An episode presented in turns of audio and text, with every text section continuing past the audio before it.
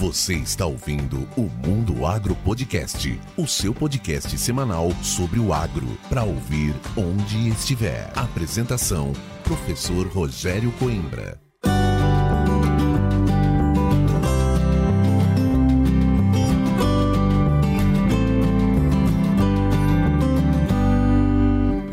Começa agora mais um episódio do Mundo Agro Podcast, o seu podcast semanal sobre o agro para ouvir onde estiver e quando quiser. No episódio de hoje, eu, professor Rogério Coimbra, converso com Wagner Camerini. O Wagner é consultor de gerenciamento de risco na Stonex Brasil e irá nos falar sobre a atual situação das principais commodities agrícolas. Vai nos passar uma perspectiva dos preços da soja, do milho e também comenta sobre as safras da Argentina e Estados Unidos e como o produtor deve se preparar para a fase de comercialização. Para quem não escutou o episódio 121, quando a guerra entre Rússia e Ucrânia estava na iminência de começar, eu chamei o Wagner para entender melhor como ficaria a situação do fornecimento de adubos e se isso influenciaria os preços aqui no Brasil. Então, vale a pena escutar também o episódio 121 para entender quais foram as perspectivas e o que nós estamos vivendo hoje. E aproveitando, eu quero pedir para você assinar o Mundo Agro Podcast no Apple Podcasts, Spotify, Deezer e Castbox e também no YouTube Podcast. Assim, além de ser notificado quando cada episódio for publicado, você ajuda esse podcast a subir nas paradas e chegar a um número muito maior de pessoas. Siga também o Mundo Agro Podcast lá no Instagram, onde você pode sugerir temas, convidados e quem sabe participar de um episódio. É isso aí. E agora vamos chamar o Wagner e ficar por dentro das informações do agronegócio.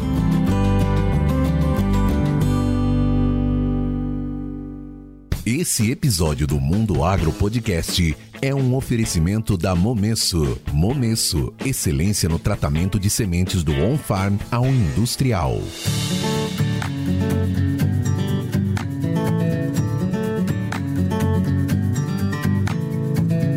É isso aí.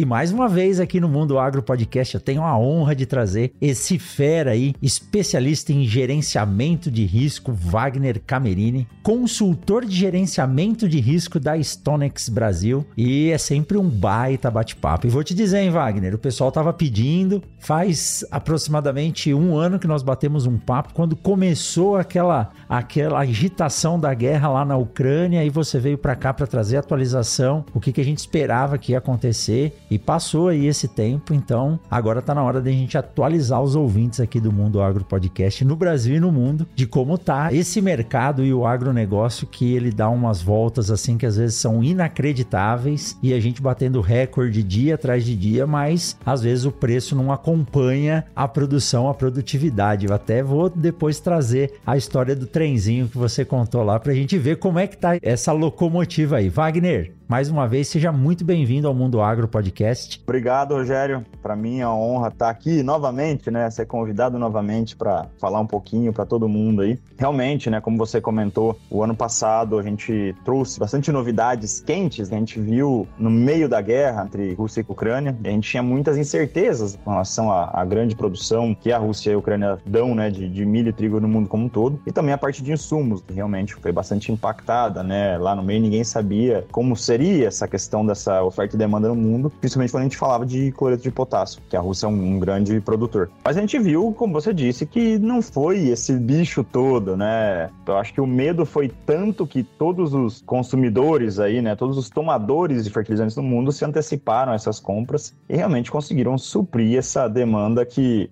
o mundo como um todo estava precisando na época. Lembrando que foi meados de fevereiro a guerra, então a gente estava no final aí, todo mundo olhando a cobertura da safrinha, que basicamente já estava aqui, né, na, na, nossa região, mas todo mundo já pensando na próxima produção de soja que seria plantada aí a partir de meados de setembro. E todo mundo, no momento que terminou a colheita de soja, foi meados de fevereiro, final de fevereiro, todo mundo começou a se importar e começou a olhar com mais cuidado, vamos falar assim, a parte de insumos e se deparou com a guerra, com preços aí subindo até 300% em algumas matérias-primas. Então, realmente a gente viu que assim, o medo foi maior do que realmente as consequências que a gente viu aqui. Preços sim subiram, mas a gente viu que a gente não teve falta de oferta no mercado interno. A gente conseguiu ter sim uma safra de soja que no Mato Grosso está finalizada já, mas em outros estados não. Uma safra de soja que com certeza vai ter tanto uma produção total quanto uma produtividade recorde no Brasil. Então a gente vai entrar um pouco mais a fundo aí, olhando soja como um todo, mas a ideia é exatamente essa, é falar aí algo bem leve, com bastante informação aí de fácil entendimento para todo mundo e tentar ajudar aí até o pessoal na tomada de decisão aí o que vai acontecer daqui para frente, né? Como que a gente está vendo essa questão de excesso de milho que vai entrar safra agora, se chover até final de maio, meados de maio, todo mundo tá olhando isso, quanto de milho vai vir, essa falta de comercialização da soja que tá lenta, né? Essa relação de troca que um fertilizante que melhorou muito em relação ao ano passado, que a gente estava um ano atrás, a gente estava falando de guerra comercial e preços absurdos, né, de, de fertilizantes. Por mais que a gente tinha preços de soja maiores também, a gente viu que a relação de troca melhorou muito de um ano para cá. Então esse papo leve, esse bate-papo gostoso que a gente sempre faz aqui, a gente está aqui bem disposto e bem feliz em estar tá aqui novamente ajudando e colaborando e trocando ideia com todo mundo. Com certeza. Wagner, olha, é, foi, se eu não me engano, realmente um pouquinho antes de estourar a guerra, meados de 2022 que a gente conversou. E o legal é que vocês têm uma infraestrutura muito boa de informação e de tomada de dados, né? Quem está nos ouvindo aqui não está vendo, mas o Wagner tem três telas abertas aí na frente dele, onde o que eu pergunto ele consegue consultar em tempo real. E uma informação que a gente traz aqui, ela pode ser uma tomada de decisão que faz a diferença entre lucro e prejuízo para o produtor. E o produtor hoje, ele tem uma enxurrada de informações, mas muitas vezes são informações desconexas. Então, nesse bate-papo informal, a gente conseguiu lá em fevereiro de 2022 trazer informações que depois recebi vários feedbacks que ajudaram mesmo o produtor e até empresas a tomar a decisão. Então, a ideia é essa mesmo, né? Usar aí toda a sua experiência experiência, né? Todo arcabouço que vocês têm de informação para resumir aqui nesse bate-papo de uma hora, 40 minutos ou o tempo que a gente achar, porque quando a conversa é boa a gente deixa fluir e atualizar essas informações. E hoje, Wagner, nós temos vários cenários ocorrendo, né? Nós citamos que lá em 2022 a gente tinha um problema da guerra da Ucrânia, principalmente com preocupação ao fornecimento de potássio, mas lá nós tínhamos também o mercado de trigo no mundo sendo afetado pela guerra. Nós estávamos saindo de uma pandemia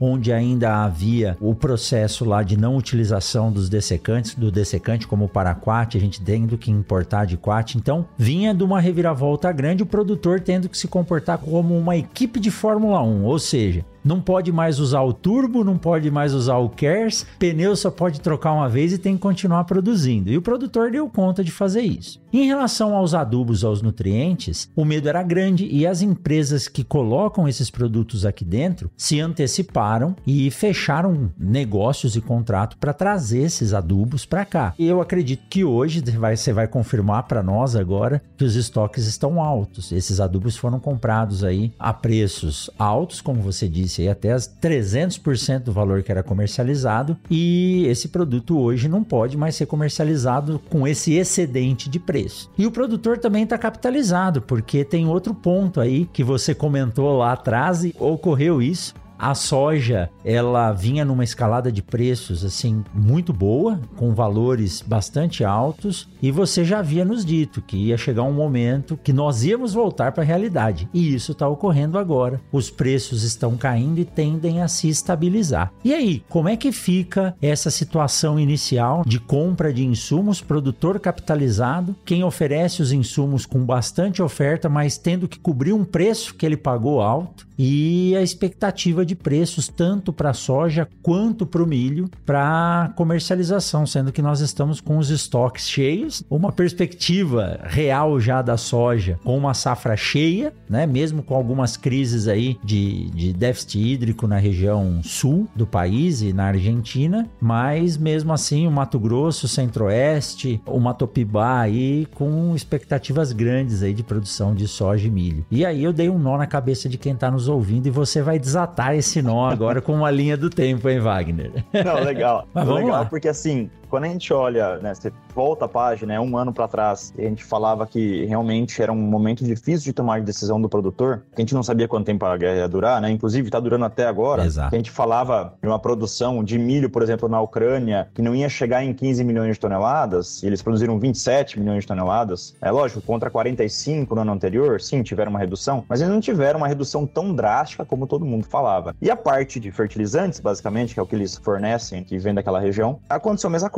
Então, abateu um pouco o desespero dessa turma de, de fornecimento de fertilizantes. Falei assim, não, vou comprar o que dá, porque eu preciso estar estocado, porque eu não sei se eu consigo comprar tudo para atender a demanda no nosso mercado aqui. E realmente foi comprado muito fertilizante e eles conseguiram atender, né? A gente escutou muito, ah, não, porque o navio não saiu lá da Rússia, não saiu do porto que fica perto da Ucrânia por conta de um bombardeio, mas o grosso acabou vindo e realmente foi estocado. E a gente sabe quando a gente fala de fertilizante, não é o momento que o navio chega aqui que é precificado, não é o momento que o, a pessoa, né, a empresa que comprou o fertilizante no Brasil, que vai fazer essa distribuição dentro do nosso mercado local, vende esse fertilizante que ele precifica isso. Ele precifica no momento da compra. Então você tem vários dias entre você fechar um pedido, você embarcar embarcar esse fertilizante, você transportar ele até o Brasil, você sair de um porto, né, que principalmente falando de Mato Grosso, está falando aí de 10, 12, 15 dias muitas vezes, de um caminhão sair de um porto, dependendo do porto que é, fila de carga e até chegar no Mato Grosso, você entregar para um produtor. Lógico que existem algumas ferramentas para você fazer essa gestão, né? Pensando como distribuidor de fertilizante. Mas na teoria, o que deveria ser feito é: vou comprar apenas o que eu já vendi, ou vou vender o que eu já comprei, né? Para você tentar pelo menos andar amarrado com relação a preço. E a mesma coisa que a gente fala para produtor de soja. Ah, comercialize sua soja conforme você vai tendo seus custos formados. Então, ah, comprou fertilizante caro, naquele momento a soja estava mais cara do que hoje. Então deveria ter feito a troca lá atrás. Ah, mas o fertilizante agora baixou? soja caiu junto, né? Como você comentou. Então a relação de troca, no final das contas, hoje está melhor do que estava lá atrás, porque percentualmente falando, o insumo caiu mais do que a soja caiu. Mas essa questão de distribuição de fertilizantes no mercado é, interno nossa, e ela sempre foi assim. Então, assim, da mesma maneira que o cara tem um estoque caro hoje, ele estava com um estoque barato no começo da guerra e vendeu com preços exorbitantes durante a guerra. Então, ele já estava com um estoque formado aqui, com preço formado, com preços pré-guerra, e vendeu 15 dias, 20 dias pós o começo da guerra, com preços o dobro, 200 200% acima do que praticado 60 dias antes. Então, assim, a margem lá atrás foi boa e, logicamente, isso tem uma inversão, como qualquer fluxo de mercado. Então, no final do dia, você está falando de oferta e demanda no mundo, né? De uma commodity. Fertilizante também é commodity. Então, você fala de cloreto de potássio, cloreto de potássio, ureia é ureia. Mesma coisa que, que soja é soja e milho é milho. Você não tem grandes diferenças de preço por ser uma ureia de uma cor ou de outra, uma dureza diferente. Você não tem diferença com relação a isso. É a mesma coisa da soja do milho. Então, assim, quando você se envolve com commodities, quando eu falo commodities não é só agrícolas, como ouro, petróleo, ferro, você olha o mundo como um todo no balanço de oferta e demanda e você não pode olhar localmente o Mato Grosso como ele está. Então, por exemplo, se você tem grandes empresas estocadas em fertilizantes nesse momento, você tem uma empresa talvez menor que está importando fertilizante por ah, por Paranaguá, que é um grande porto importador de fertilizante, comprando a preço de mercado agora. Então esse cara vai ser muito mais competitivo do que quem está cheio de estoque aqui no Mato Grosso realmente. Então, no final do dia, essas empresas que estão com estoques altos e preços caros vão ter que acabar amargando um pouco de prejuízo aí para acabar desovando isso, porque a gente sabe que o produtor também não está tão feliz assim, né? Com tanta vontade de entrar fazendo principalmente essas trocas, essa venda, essa comercialização de soja para comprar os insumos com preço preços muito piores do que ele viu ano passado. Então, essa relação de troca é extremamente importante para fazer a conta para o próximo ciclo que vai ser plantado a partir de setembro. É, a gente vê que, se você pega os últimos 15 anos aí de comercialização no Mato Grosso, esse ano é o ano que você tem menor nível percentual, logicamente, comercializado, tanto de soja, que já foi colhida, quanto de milho que já está plantado. Então, historicamente, você terminava de plantar o milho com 70% vendido. Você tinha 60 sacas por hectare vendido de milho. Ah, colhia 80, 85. Hoje, se você falar uma média de 110 sacas por hectare no Mato Grosso como um todo, tá falando aí de menos da metade do milho vendido. Exato. Então é muito pouco, é menos de 40%, né? Em torno de 40% vendido. Então, assim, é muito pouco em relação a anos anteriores. Por quê?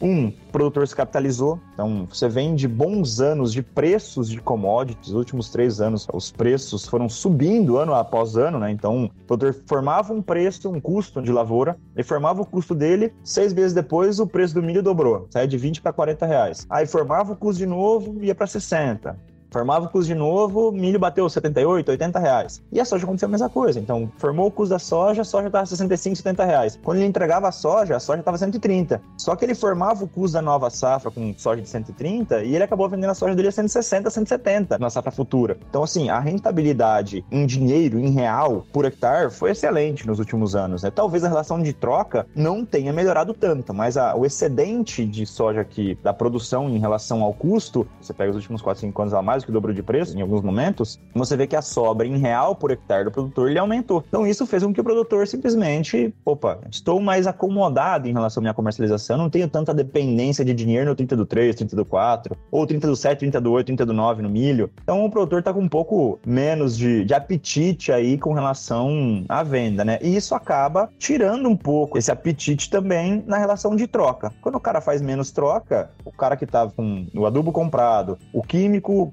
estocado, é, a semente já produzida não consegue vender, cara, se você não consegue vender, o que, que você faz? Tem que baixar preço. preço. E aí é um cabo de guerra gigantesco, assim, que eu vejo não só na parte de troca, na parte de trading também, pensando em exportação. O que, que é mais forte? Um take or pay, por exemplo, que é uma, um compromisso que a trading tem, por exemplo, com uma ferrovia, de tirar grãos do Mato Grosso via ferrovia em Rondonópolis, que vai para Santos, por exemplo. Ah, X mil toneladas por mês você tem que me entregar. Ela não está conseguindo comprar. Então o que ela tem que fazer? Ela tem que subir o preço. Ela tem que subir o preço, pagar mais pro produtor. Então não é só na troca que isso está acontecendo. A relação de troca tem que melhorar e na exportação também a trade já tendo que esfolar um pouco de margem. Mas quando você fala isso, o outro lado é, o cara que não fez a troca ainda, ele tem até final de maio, que é quando a gente começa a ver a colheita de milho no Mato Grosso, para pelo menos abrir espaço pro Exato. milho. Senão não tem onde pôr.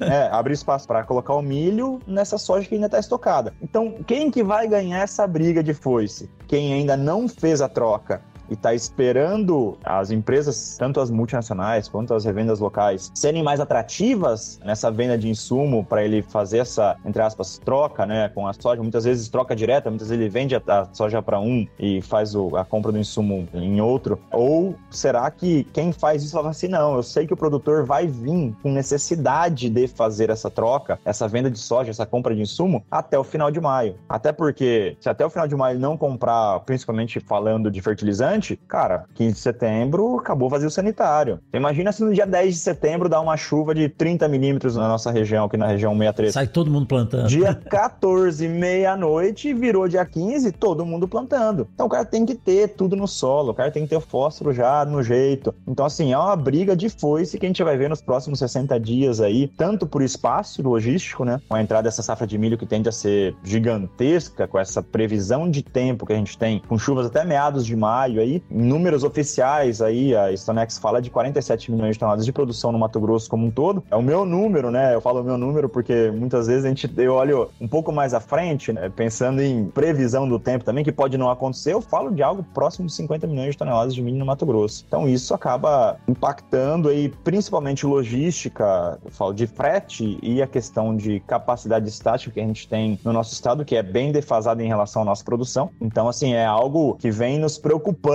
aí, pensando em perfil de comercialização com produtor extremamente capitalizado nos últimos anos, preços caindo, porém com uma relação de troca que está muito melhor do que o ano passado, por conta que ano passado os custos estavam extremamente altos por conta de guerra. Então, assim, eu não sei até onde o produtor pensa em chegar com essa relação de troca, mas eu vejo que se o produtor esperar muito para vender, eu acho que vai ter uma enxurrada de venda e a gente já está vendo isso, né? Desde o final de março, a gente está vendo que realmente preços, tanto é, Chicago Chicago, né? Preço de tela de Chicago caiu, quanto o prêmio nos portos derretendo, porque tem muita oferta de soja realmente no Brasil, né? Agora você imagina se você não tivesse, como você comentou, um, um problema climático no Rio Grande do Sul aí, que você teve uma redução de safra em torno de 7 milhões de toneladas por lá. O que, que seria esse caos aí de, principalmente de logística nesse primeiro semestre aí, que tende a ser jogado para o segundo semestre, porque vai acabar encavalando soja com milho, tanto no Mato Grosso quanto no Brasil como um todo.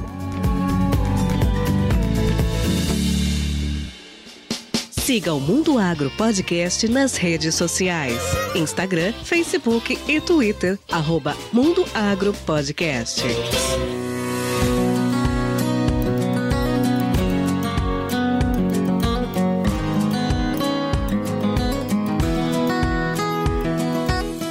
Wagner, é importante você fazer esses apontamentos e mostrar um, um cenário que não que a gente não esperava, né? Mas é um cenário que mostra que após uma crise, um período de boas safras, boa produtividade. Infelizmente faltou água no Rio Grande do Sul, mas isso é corriqueiro do efeito é dessas massas de ar quente que nós temos aí atuando, trazendo chuva mais tarde para o Mato Grosso, mais tarde para a região de Goiás e também para o oeste da Bahia. Eu disse antes de começar a gravar que foi o primeiro ano que eu vi a safra de soja ser semeada o mais próximo daquilo que a gente diz ser o ideal, com as chuvas já estabilizadas, as temperaturas mais amenas, mesmo com períodos de chuva longos onde a planta teve deficiência de luz e alongou um pouco o seu ciclo, nós estamos vendo produtividades altíssimas, grãos maiores, mais pesados, trazendo mais produtividade para o produtor. Mas você tocou num ponto lá atrás que ele está ligado à questão estratégica, né? Você disse, olha,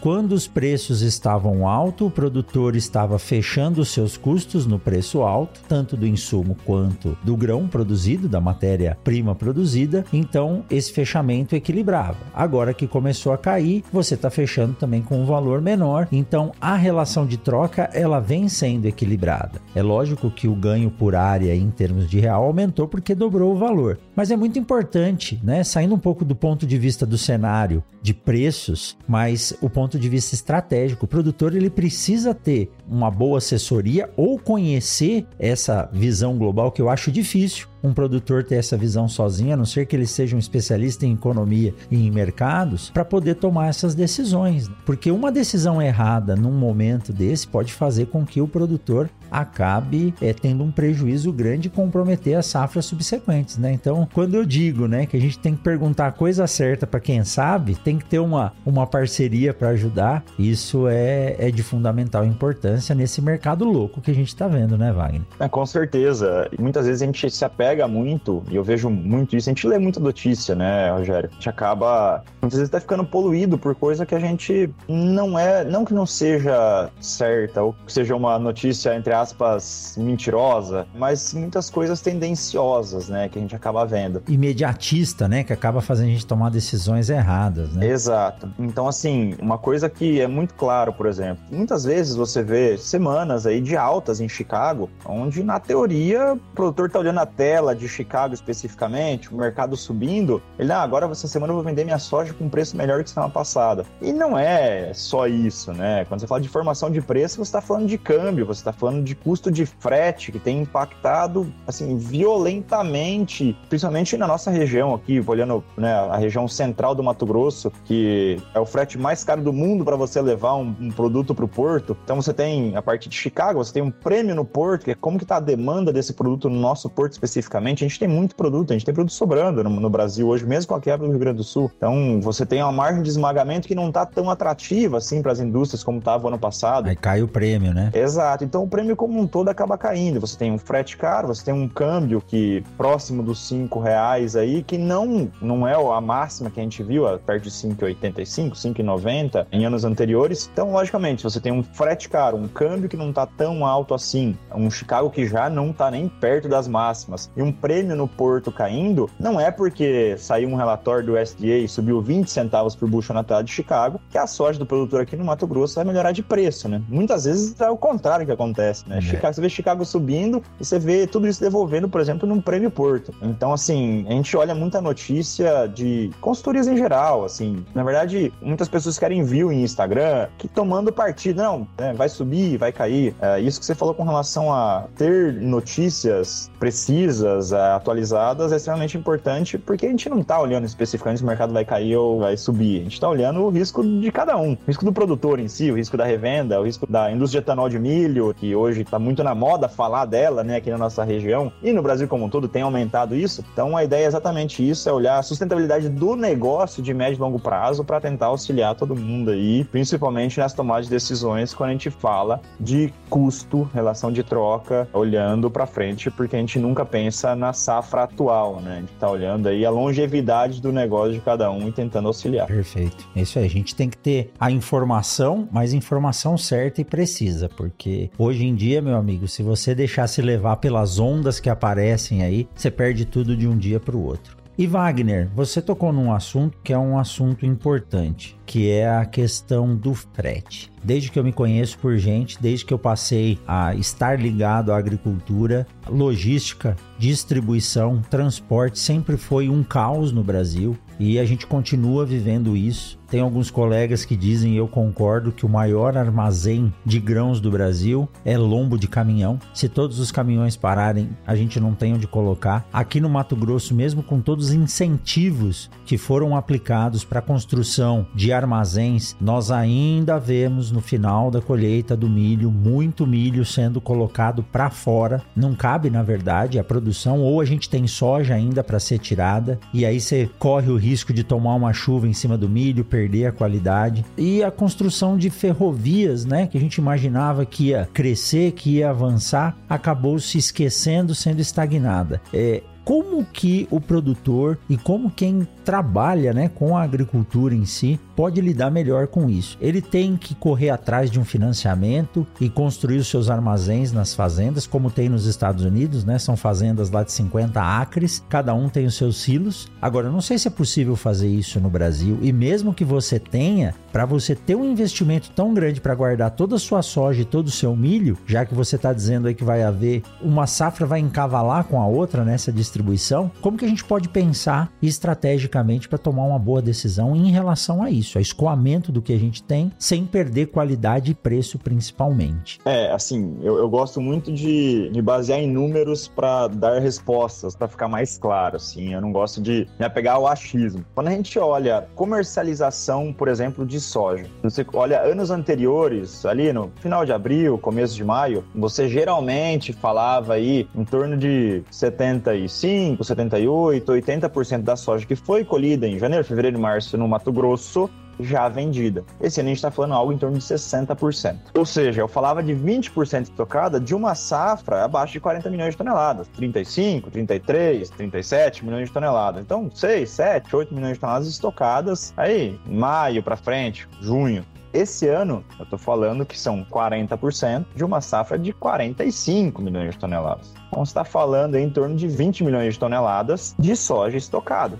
Então, o erro, que não é um erro, é um perfil de comercialização que isso nunca aconteceu no Mato Grosso, principalmente. A nossa região especificamente. E o Centro-Oeste como um todo está atrasado, tá? Não, quando eu falo de Mato Grosso, mas o Centro-Oeste como um todo pegou um pouco esse perfil. Que o Rio Grande do Sul sempre teve. Mas o Rio Grande do Sul tem um grande diferencial que ele está do lado do porto.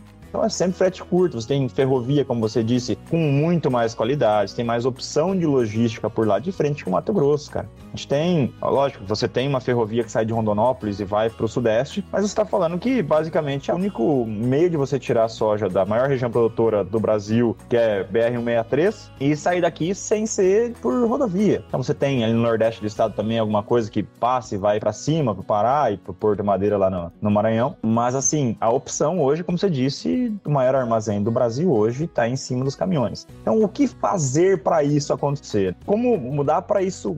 Como o produtor deve se posicionar? Produtor, não só produtor, né? Revenda e outras empresas que tomam risco desse físico. É cadenciar. Eu acho que você não pode apostar tudo em uma cesta só. Ah, não, vou, não vou vender nada antes da safra, vou esperar colher, vou vender tudo em setembro a minha soja, porque historicamente, segundo semestre, é melhor de preço.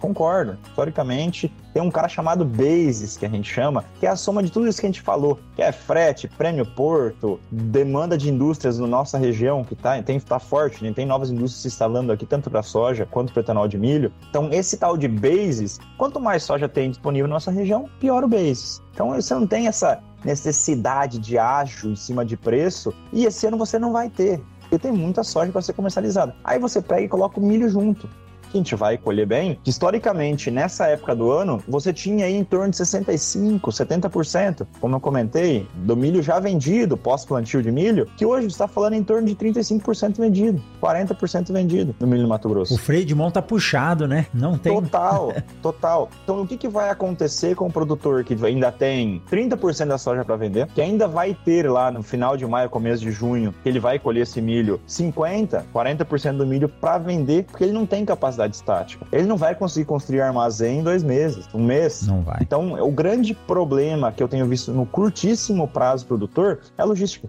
E assim, a gente, igual você comentou, a gente teve bastante incentivo de construção de armazém. Ok, só que a gente tem muito mais tecnologia de semente, você participa disso, chegando, produtividade lá em cima. A gente tem muito mais investimento Quanto que o produtor aplicava, por exemplo, de, sei lá, 20,020 de cobertura num milho há cinco anos atrás? Cara, tem produtor plantando milho segunda safra com fósforo, coisa que era abominável no Mato Grosso. Pra que, que eu vou botar fósforo no milho pra só fazer palha? Um milho de 15, 16 reais? Não, todo mundo tá tentando extrair o máximo possível dessa área. E você pega o valor da terra hoje, não só Mato Grosso, no Brasil como um todo, subiu demais. Então o cara tem que extrair o máximo mesmo o que tem ali. Então você pode tentar fazer o que quiser com o armazém. A região centro-oeste, nos próximos 5, 6 anos, se você não tiver problemas de clima, cara, a produção, o aumento de produção sempre vai ser maior do que o aumento da capacidade de armazém. Ou seja, a gente tem que fazer algo com que você melhore o escoamento e não a armazenagem. Ô Wagner, se eu fosse o, o diretor dessa empresa que você está falando, que é o Brasil, eu ia dizer: esse é um problema bom que eu queria ter. Só que aí teria que ter boas cartas na manga para corrigir isso. Se a gente falar da região do Vale do Araguaia, né? Eu dizia quando chegava aqui que falavam que era o Vale dos Esquecidos. E você vê a tecnologia e o tanto que o Vale está crescendo em termos de produção e produtividade e a gente ainda briga com estradas que o caminhão não consegue andar 20 km num dia por causa de atoleiro. Então é uma questão que transpassa aí a porteira, né? Isso vem da gestão das cidades, dos estados e é logicamente do país também, porque esse celeiro tem que ser atendido. Então é um problema bom. Se nós fôssemos olhar para uma empresa privada, o diretor ou o presidente falar: esse é um problema que eu quero que vocês joguem para mim, porque agora eu vou investir para resolver. E quando você fala em termos de produção e produtividade, 120, 130 sacas de milho, isso não é difícil de se chegar. E soja hoje a gente está falando na casa dos 100 sacos aí, sem muita dificuldade. Então nós nos tornamos mais eficientes. Agora esse escoamento tem que melhorar porque senão a gente vai começar a perder produto de boa qualidade, como esse ano a gente teve. A soja desse ano tá com uma qualidade altíssima e boas produtividades. Ela não pode ficar parada aí, né, oxidando e se perdendo. Sim, com certeza. E assim, eu tenho feito uma conta que até me deixado um pouco de cabelo em pé com relação ao milho especificamente, né? Só a gente viu a produtividade, não só Mato Grosso, Brasil como um todo, eu até comentei Bahia. Que, que, cara, o que, que os baianos estão fazendo, cara? A produtividade da Bahia é excepcional, né, cara? É, quando eles têm tem um clima que ajuda, é impressionante como a Bahia colhe bem, né? A produtividade deles acaba surpreendendo. A gente tá falando da produtividade de Mato Grosso, 63, 63,5, 64 sacos por hectare, cara, quem colhia de média numa fazenda acima de 6 mil hectares, 55, 58 sacas, nossa, era excelente há 5, 6 anos atrás. Você tá falando de 63,5, 64 do estado como um todo. É. Um estado que tem aí, tá falando de uma área de 10 milhões de hectares. Então, São 10 sacos a mais de ganho, isso aí passa de 10% no intervalo Exatamente. de tempo muito curto, né? Então é, é um ganho assim extraordinário e tende a crescer. Isso para mim é a essência da sustentabilidade, né? Você produzir mais com menos, né? É, só corrigindo, a área do Mato Grosso tá falando de 11.8 milhões de hectares de soja. 11.8. Eu já achei que já tava nos 13, viu? Eu não tenho acompanhado direto, uhum. mas eu achei que já tava nos 13 milhões, mas poxa, 12 milhões de hectares, né? Quando eu cheguei aqui em 2006 era em torno de 4 a 5, se eu não me engano, plantados, né? É, é, é muita coisa. E você tem um milho, tá falando de 7 milhões e meio. E te digo mais, assim, eu acredito que essa área de milho, segunda safra no Mato Grosso, nessa safra já, a gente viu que o plantio foi até dia 8, 10, 12 de março, tinha gente plantando ainda. Então, onde deu, o cara plantou. Eu não me surpreenderia se a gente tivesse uma área de milho em torno de 7 milhões e 800 mil hectares. Então, e a chuva pegar... ajudando ainda, né? Prolongando. E essa conta eu comecei minha frase falando, né? Se eu pegar uma área hoje de 7 milhões e 500 mil hectares, e isso pode aumentar 2, 3%, no meu parecer, até a colheita, eu acho que dados de satélite mais precisos vindo daqui para frente, em torno de 7,800, 7,700. Mas olhando dados oficiais, 7 milhões e meio de hectares. Se eu pegar a produtividade de 2019, eu tô falando 4 anos de defasagem de tecnologia de semente, 4 anos de investimento bem inferiores que a gente via é, há um tempo atrás. Então você tem 19, que foi melhor, 20, 21 e 22, que você teve algum tipo de problema de janela de plantio, seca ali, excesso de chuva na colheita ali. E esse ano você teve em torno de 88, 90% sendo plantado no fevereiro, até o dia 25 de fevereiro do milho. Quando você vai previsão de chuva, tem previsão de chuva no Mato Grosso especificamente e no Centro-Oeste, que é o maior produtor de milho segunda safra, que a gente fala aí de chuvas até meados de maio. Se realmente você tiver três boas chuvas no maio, no Mato Grosso, e você multiplicar 7,5 milhões de hectares por 110,9 sacas por hectare, que foi 2019, 110,9, a mesma produtividade, produtividade de 2019. Não estou falando de aumento de, de tecnologia de semente, exatamente igual como foi 2019, a gente tem 49,5 milhões de toneladas no Mato Grosso. 50 milhões de toneladas, pronto, para arredondar. 50 milhões se a gente tiver uma produtividade igual quatro anos atrás. Então, assim, de novo, do que, que depende isso? Clima. Tá tudo plantado, depende de um clima, basicamente chuva, final de abril e maio. Lembrando que ano passado a última chuva da nossa região como um todo foi dia 1 de abril. O pessoal até brinca a chuva da mentira, né? Mentira. Dia 1 de abril cortou as chuvas e mesmo assim tivemos uma produção aí grande, né? Relativamente grande. Tô falando de 44 milhões de toneladas de milho no, no Mato Grosso. Então, cara, com um mês a mais de chuva. Exatamente, isso é o que você falou. Se a chuva for estender agora até meados de maio, e assim, materiais bons, bem plantados, já vindo de um período bom da soja, é realmente não vai ter onde colocar soja, não vai ter onde colocar milho, e aí o produtor tem que se ver em roda para tirar tudo isso daí sem perder, né? Exato. E eu não falo só da capacidade de tirar isso fisicamente, porque no final do dia as trades estão comprando, as esmagadoras estão comprando e elas estão se alongando. Então, cada vez mais ela está tendo seu alcance para agosto, para setembro. O produtor que precisa de dinheiro, de caixa, pagamento de conta, 30 do 8, 30 do 9, 30 do 6, 30 do 7, dependendo, né, o que, que ele vai usar para pagar essa conta, muitas vezes ele vai chegar para tentar vender porque esperou até a última hora, porque até um pouco de teimosia mesmo, assim, não, o mercado vai subir, não vou vender. Vai chegar faltando 15 dias para ele pagar a conta dele, vai bater nas tradings e vai falar assim, ó, oh, preciso vender para pagar minha conta. Não, não tenho capacidade mais de retirar seu produto agora. Eu só consigo retirar daqui 60 dias. Ah, mas você me paga antes? Não, eu só pago depois que eu retirar. Aí o produtor vai acabar caindo em muitas empresas, não piores ou melhores, empresas às vezes menores, que conseguem fazer esse volume mais rápido, às vezes tem um armazém no interior que as grandes não têm, e aí sim ele vai acabar com uma faca no meio do peito por necessidade de caixa ou também necessidade de capacidade estática com essa entrada de milha aí que, como eu disse, tende a ser gigante aí se realmente as chuvas colaborarem até metade do mês de maio. É, essa é uma dificuldade grande, eu imagino, porque a gente não pode pensar num volume desse e construir estruturas para armazenar isso. Acho que até por esse motivo que a China é, se baseia em produzir armazéns nos portos e ela não tem nada na parte interna dela, porque ela quer receber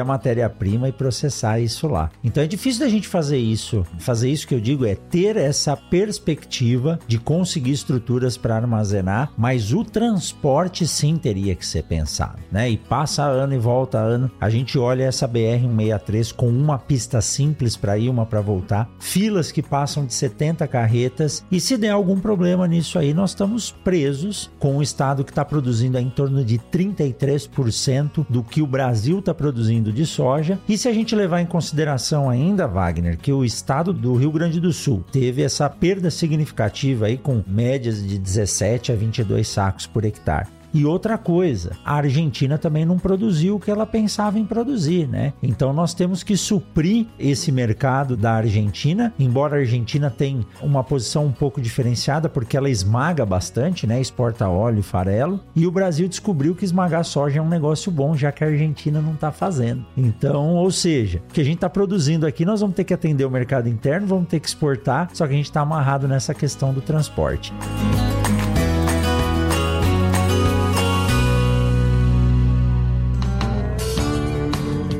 Eu tenho certeza que você está gostando desse bate-papo. Então vamos aproveitar essa pausa para te dar um recado da Momesso. A Momesso conta com o CEM, Centro de Excelência Momesso, onde são feitos testes constantes de novas tecnologias e também o aprimoramento dos equipamentos por ela desenvolvidos, além da realização de treinamentos para empresas, clientes e parceiros. A grande expertise da Momesso está em criar parcerias duradouras, oferecendo soluções personalizadas para o tratamento de sementes. Para conhecer mais a Momesso e também o Centro de Excelência, acesse www.momesso.ind.br. Momesso, excelência no tratamento de sementes do on-farm ao industrial.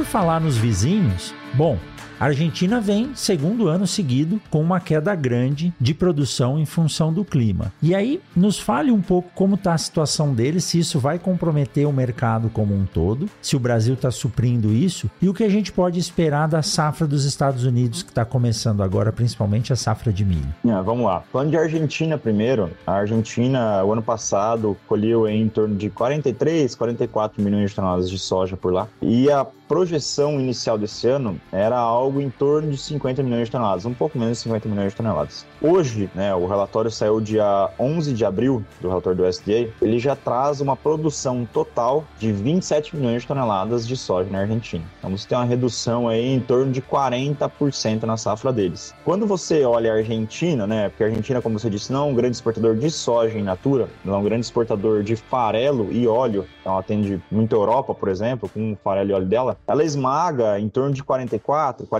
milhões de toneladas em anos normais de soja por lá. Esse ano, a projeção é eles esmagarem em torno de 40 a 41 milhões de toneladas, porque eles não têm todo esse, esse volume, né, como produz 27, não tem como você esmagar muito além do que você tem de estoque de passagem do ano para o outro, mais sua produção. Então, como eles tinham estoque em torno de 5 milhões de toneladas, aí produziram, vão produzir, né, porque eles não terminaram colheita lá ainda, em torno de 26, 27 milhões de toneladas, você tem que importar soja. E isso é bom para o Brasil. Então, logicamente, né, o Paraguai supre um pouco também de soja da Argentina, porém a gente tende a ver a Argentina vindo buscar soja no Brasil em um volume maior do que a gente via em anos anteriores. Uh, isso é positivo para nós, com certeza. A gente está falando no Brasil produzir, até vou abrir uma, um parênteses aqui, a nossa projeção inicial de safra Brasil era 154 milhões de toneladas e hoje a gente fala em 157, Brasil como um todo, né? E a gente tem uma redução de 7 milhões de toneladas de produção no Rio Grande do Sul, que saiu de 22 para 15 milhões de toneladas. Então, se você pega a caixa cheia, vamos falar assim, ó, o ponto de partida para o próximo ano, a gente está falando de uma safra de soja que pode chegar em 164, 175 milhões de toneladas sem aumento de área, né? Que é o 157, que é a nossa projeção atual, mais a quebra que o Rio Grande do Sul teve. Logicamente, como eu disse, Mato Grosso colheu muito bem, a Bahia produções, produtividades recordes, Goiás, Mato Grosso do Sul e Paraná foram bem também, mas mesmo com esse problema no Rio Grande do Sul, a gente tem uma safra recorde no Brasil. E voltando para a Argentina, como eles precisam, tem essa demanda de soja, basicamente Paraná, né, que acaba exportando essa soja para lá, você deve ter sim um ágio aí do basis que eu comentei anteriormente, que esse termômetro de oferta e demanda local, principalmente para essa soja saindo do, do nosso mercado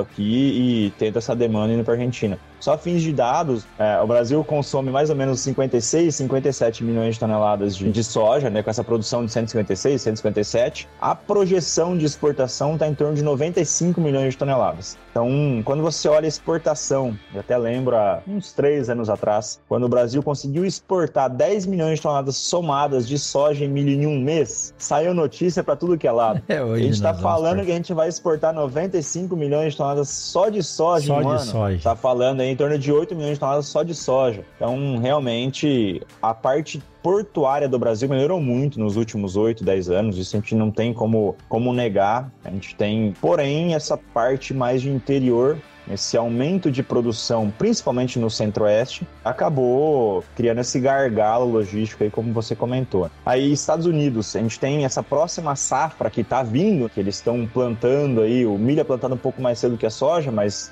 depois de um certo momento acaba sendo os dois plantados no mesmo momento. Quando você fala de Estados Unidos, a última safra deles, eles escolheram em torno de 348, 349 milhões de toneladas de milho. E essa, essa safra nova agora, estão projetando algo em torno de 383, 385 milhões de toneladas. Logicamente, você tem todo um clima, né, por trás disso. Soja, a gente colheu, Estados Unidos ano passado, colheu em torno de 118, 119 milhões de toneladas de soja. Esse ano estão falando de 122, 123. Então você tem um aumento aí pequeno na soja, mas é um aumento grande no milho, né? Basicamente você tem um aumento de área no milho também em relação à, à safra anterior. Historicamente, quando você pega meados de abril, começo de maio para frente, até meados de junho, você tem um aumento de preços de soja e milho e trigo também, porque os Estados Unidos também é um grande produtor de trigo, na tela de Chicago especificamente, pelo famoso mercado climático. Como o mercado olha muito o clima nos Estados Unidos, né, é o maior produtor de milho no mundo, por exemplo,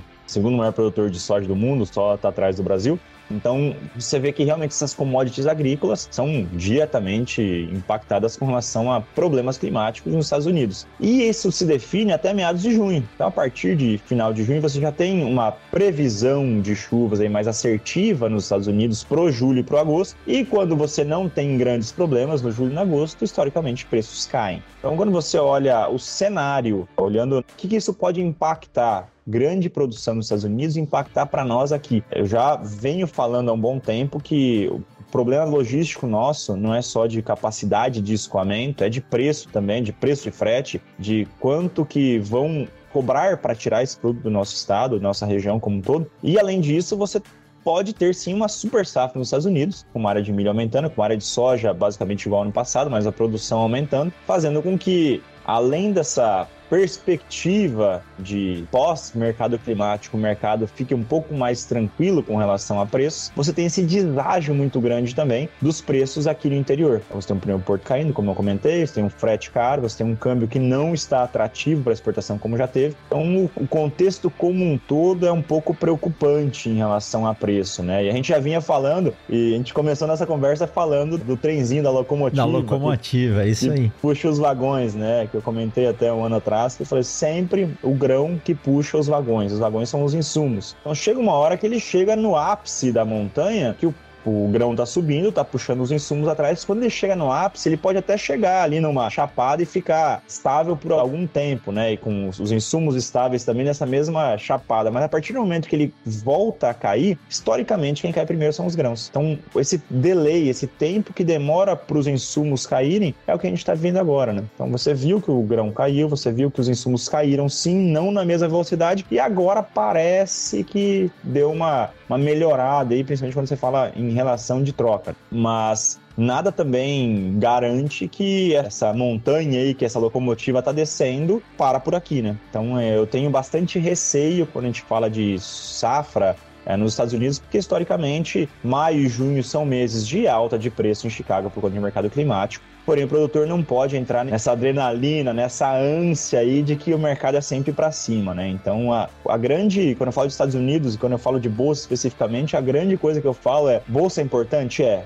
que precifica o seu físico, seu, sua soja, o seu, seu milho, o seu óleo, o seu farelo, o seu trigo em qualquer lugar do mundo. Porém, é muito mais importante você olhar dentro da sua porteira essa tomada de decisão com relação à gestão de risco individual sua e qual o impacto dessas variáveis no mercado, impacto no teu negócio, do que simplesmente ficar esperando o mercado subir aí, porque ah, tá mais seco nos Estados Unidos, tá mais chuvoso na coisa dos Estados Unidos, tá mais frio nos Estados Unidos, como todo mundo tá falando, né? Ah, o início do plantio do milho foi realmente com muito frio, mas você vê que, que realmente a, é, a, importância da gestão de risco, e eu não falo de gestão de risco profissional, falo gestão de risco do produtor saber seu custo, saber sua relação de troca, avançar em momentos, mesmo que o preço da soja ou do milho não esteja tão atrativo assim, avançar para realmente olhar essa gestão, essa relação de troca de uma maneira atrativa para ele, como ele fez tão bem até dois, três anos atrás e de repente começou a mudar por conta que ele entregava a soja, entregava o milho e vendia 30, 40 reais o milho e quando o mercado estava 60, 70, ele não, não vou mais fazer troca porque só tenho errado na troca. Talvez realmente, entre aspas, errou na troca em momentos anteriores, mas aqui para frente talvez a melhor saída seja voltar a fazer o feijão de arroz que ele sempre fez muito bem feito para tentar aí melhorar margens aqui para frente, que parece que o produtor vai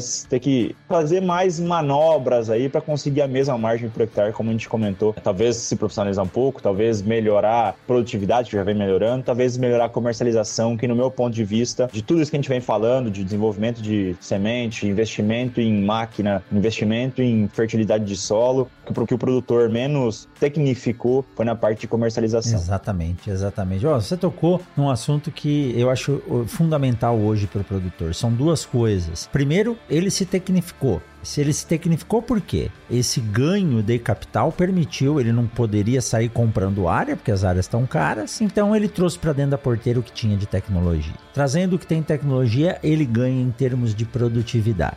E daí para frente, o que ele precisa é se especializar realmente em como colocar o seu produto no mercado, trabalhando com a margem. Muitas vezes a gente brinca, né, que a briga entre dois vizinhos de fazenda é pela produtividade. E essa briga ela pode ser muito perigosa porque a produtividade a qualquer custo lhe gera prejuízo. Às vezes produzir uma soja de 80 sacos é muito mais vantajoso em termos de margem do que produzir uma soja de 110 sacos, né? Porque essa de 110 ela pode ter um custo de 120. Então, conhecer o mercado não é algo simples nós, simples cidadãos, tentando entender o que é economia, variação da defasagem do real em relação ao dólar, a gente já apanha demais. Imagina um produtor que ele está nesse momento negociando a safra seguinte. E aí eu vou arriscar aqui, você me corrige, mas tem produtor aí que já está negociando produto de duas safras à frente. Ou alguns produtores que viram preços bons, estão com mercado, material estocado e não querem comercializar nada. Como um mero observador,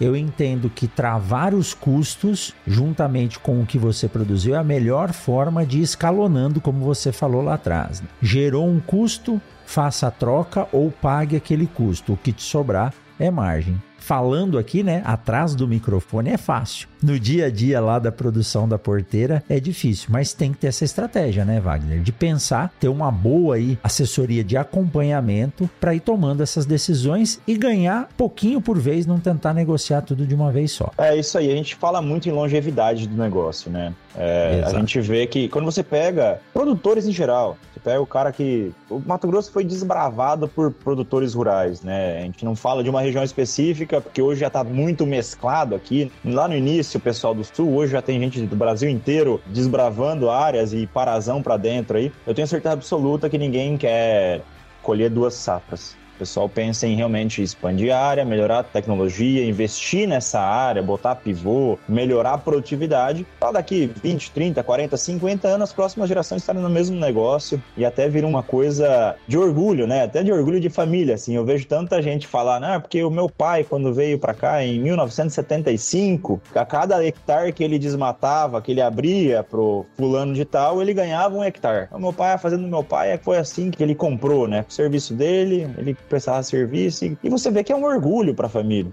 Então, assim, deu muito certo até então, né? Deu muito certo até 3, 4 anos atrás. A relação de troca sempre foi assim. Sempre foi assim. Por que mudar? De novo, é questão de gestão de risco. E muitas vezes eu falo relação de troca, não é o cara ir lá vender a soja para revenda e pegar um insumo, não. É fazer a conta mesmo. Quanto está me custando o fertilizante? Opa, é o momento de compra de fertilizante. E agora apareceu a oportunidade do fertilizante em si. Ah, tá me custando X sacas por hectare. Eu não preciso vender esse, esse X sacas por hectare para a mesma pessoa que está me vendendo fertilizante. Eu posso buscar um melhor preço da soja no mercado, comprar esse fertilizante e fazer uma sessão de crédito, por exemplo, se for safra futura. Então eu consigo ter algumas, algumas coisas que eu consigo fazer essa comercialização que não é 100% a troca né, que a revenda faz, mas sim ele consegue buscar meios de você fazer essa gestão de risco no custo que tem que voltar a ser uma rotina como já foi, que hoje diminuiu demais. Então, sim, respondendo essa pergunta, eu acho que realmente o produtor tem que dar um passo atrás, eu acho. Realmente, é o que eu sempre falo. Cachorro que foi picado por cobra tem medo de salsicha, porque realmente o produtor que vendeu nos últimos três anos e fez a relação de troca antecipada, muito antecipada, ele chegou na época da safra de entregar o produto dele, o produto dele estava valendo mais do que o momento que ele fez a, a venda. Mas eu acho que o produtor não pode tirar essa cultura que ele tem, que sempre deu certo, de seguir essa maneira com o menor risco possível, né? Eu falo, o produtor pode especular. Especular é uma palavra forte, né? essa, não gosto nem de usar muito essa palavra especular. O produtor pode correr um certo risco da mercadoria que ele sobra. Então, pagou a conta, fez a relação de troca, tudo bonitinho, choveu, colheu 20 sacos a mais do que o custo total. Cara, nesses 20 sacos, você vê se você vai carregar, é, você é. tem armazém, você vai botar em silo bag seu milho, você vai vender em setembro, outubro, novembro.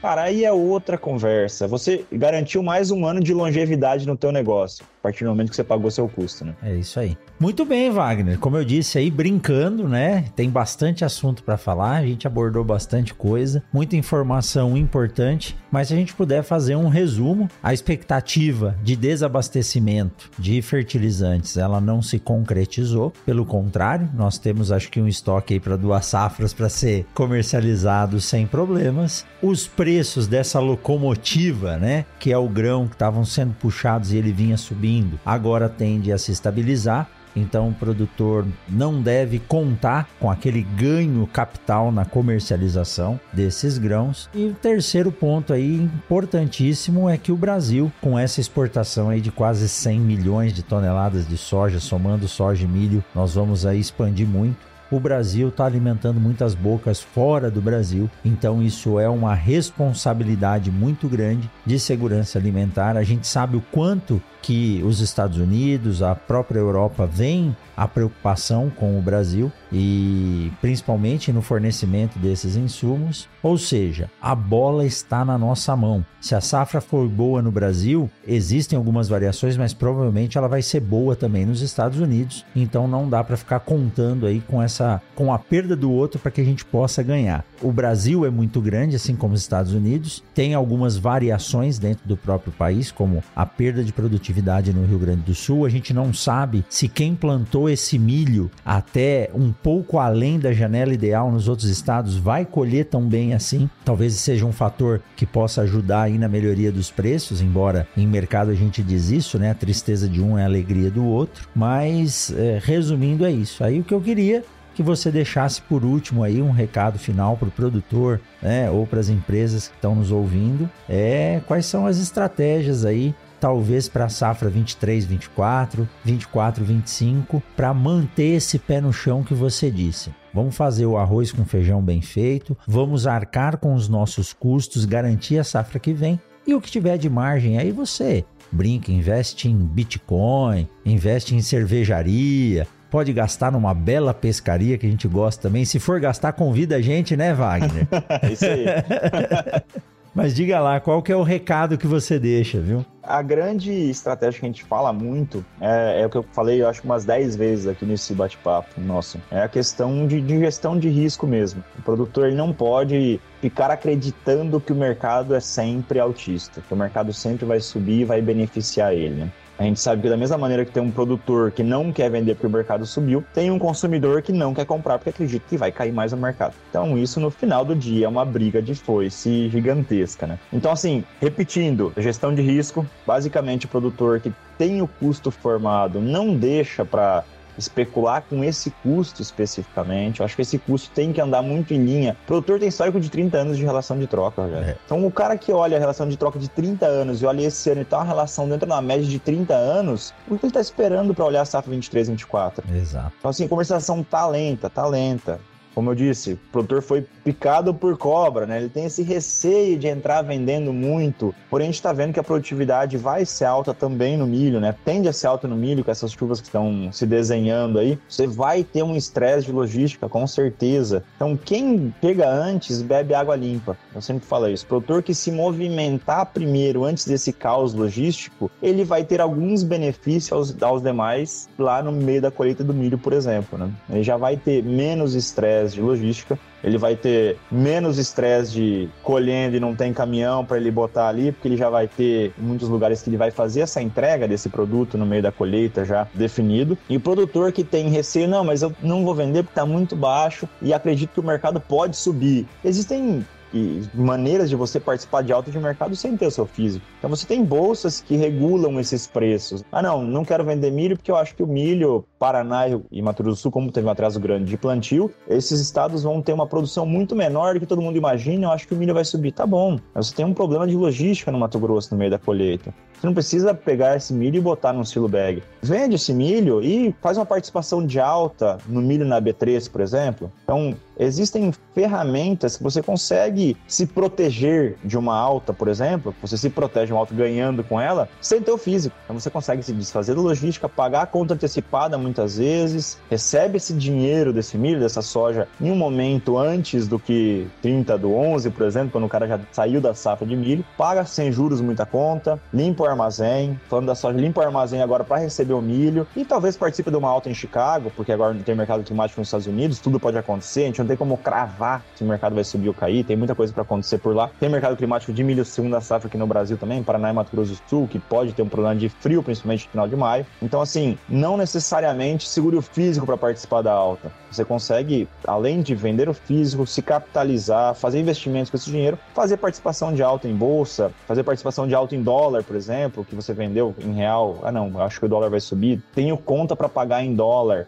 não posso ficar exposto em dólar, cara, preciso me proteger de uma alta de dólar. Então, tudo isso, não puxando a sardinha para o meu lado, mas a Stonex faz isso, outras corretoras fazem isso, bancos fazem isso, mas a ideia é exatamente dar ferramentas para o produtor, no final do dia, conseguir uma margem melhor no processo produtivo dele, né? Além disso, tudo que você faz também, Rogério, é questão de aumento de produtividade, a gente está do lado de cá, tentando olhar também rentabilidade em sacas, né? Como que o produtor consegue vender melhor ou ter um custo em sacas por hectare menor para você fechar o cerco aí de tanto de produção, investimento, colheita, plantio, armazenagem e no final da receita ali aquela cerejinha do bolo que é a comercialização de uma maneira eficiente, é, não digo da melhor possível, mas uma comercialização eficiente que nunca ninguém vai acertar o melhor preço para vender tudo numa pancada só. Então a gente está aqui exatamente para ajudar, para fazer a gestão disso tudo e finalizando aí a nossa conversa, agradeço de novo por estar aqui e se precisarem de alguma coisa, estou totalmente à disposição. Show de bola, é isso aí. É, o produtor tem muita coisa para se preocupar. Então, uma boa assessoria e pé no chão não faz mal para ninguém. Busque mesmo quem tem e dedica o tempo só para aquilo. É o que eu falo, né? Falo, pô, você entende de semente? Não, eu não entendo de sementes, mas Deus me deu a chance de poder acordar, passar o dia e dormir falando e pensando em sementes. Então, talvez na hora que eu for conversar com o produtor, eu tenha conseguido chegar antes ou lido alguma coisa que ele ainda não leu e trazer essa informação para ele. E é isso que vocês fazem também.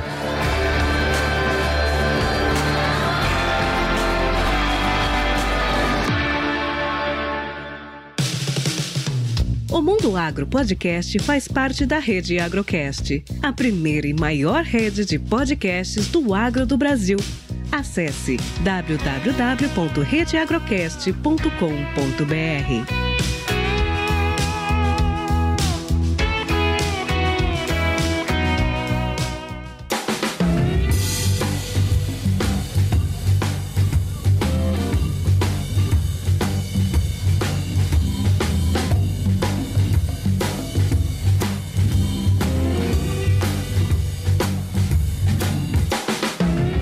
Wagner, muito obrigado. Quem quiser entrar em contato com você ou conhecer um pouquinho mais da Stonex, deixa pra gente aí o site, seu telefone, se possível, ou um e-mail de contato.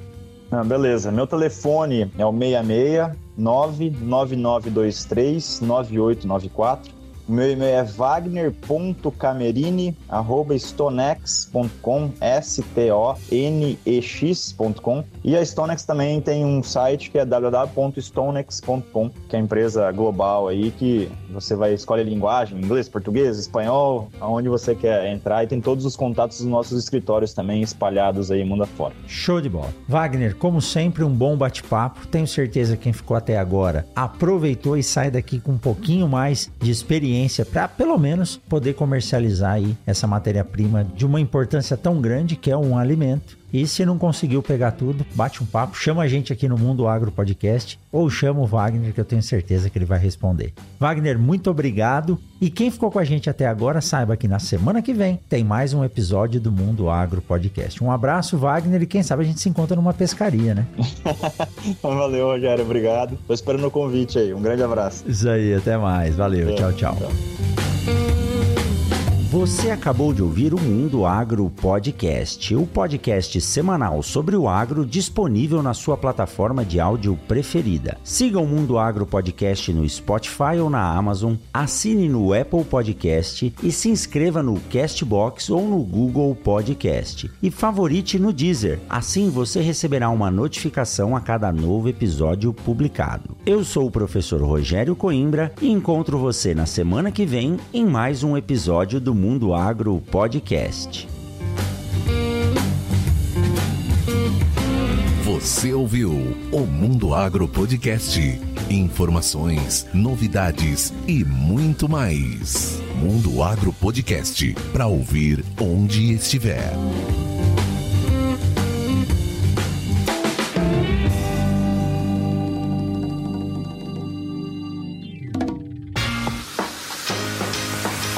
Olá, meu nome é Thiago e eu sou o editor desse podcast. Para saber mais sobre o meu trabalho é muito fácil. Acesse o site ediçãoondemand.com.br ou segue lá no Instagram, arroba. Até o próximo podcast.